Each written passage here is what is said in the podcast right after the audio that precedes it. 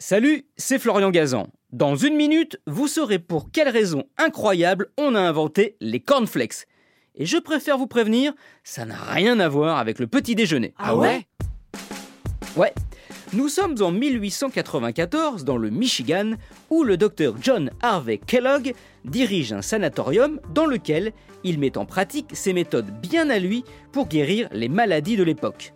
Végétarien, il est persuadé que le meilleur moyen d'être en bonne santé est d'avoir une alimentation et une vie saine.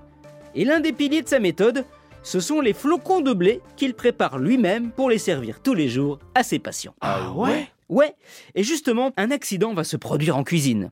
Après avoir fait bouillir des céréales, il les laisse refroidir pendant qu'il va qu'à d'autres occupations. Un peu trop longtemps, bah, si bien qu'en revenant, il s'aperçoit qu'elles sont rassis. Pas question de les jeter. Il a alors l'idée de les aplatir en rouleaux et de les griller. C'est ainsi qu'il crée des flocons plats, légers et croquants. Il décide d'appliquer cette méthode au maïs et obtient des pétales, en anglais cornflakes. Désormais, il va les servir tous les jours à ses patients pour les purifier.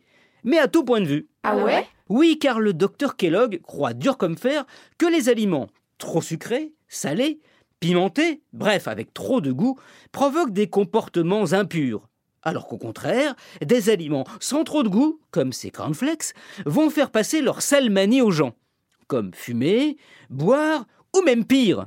Enfin, pire du point de vue du chrétien rigoureux qu'il est. C'est ainsi que le docteur vendra ses Kellogg's Cornflakes en prétendant qu'ils font passer l'envie de se masturber. Alors, je sais pas vous, mais moi, euh, bon, d'un autre côté, je ne mange pas de cornflakes, dont, euh, bon, enfin, bon, bref. Merci d'avoir écouté cet épisode de Ah ouais?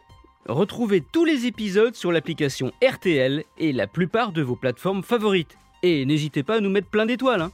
À très vite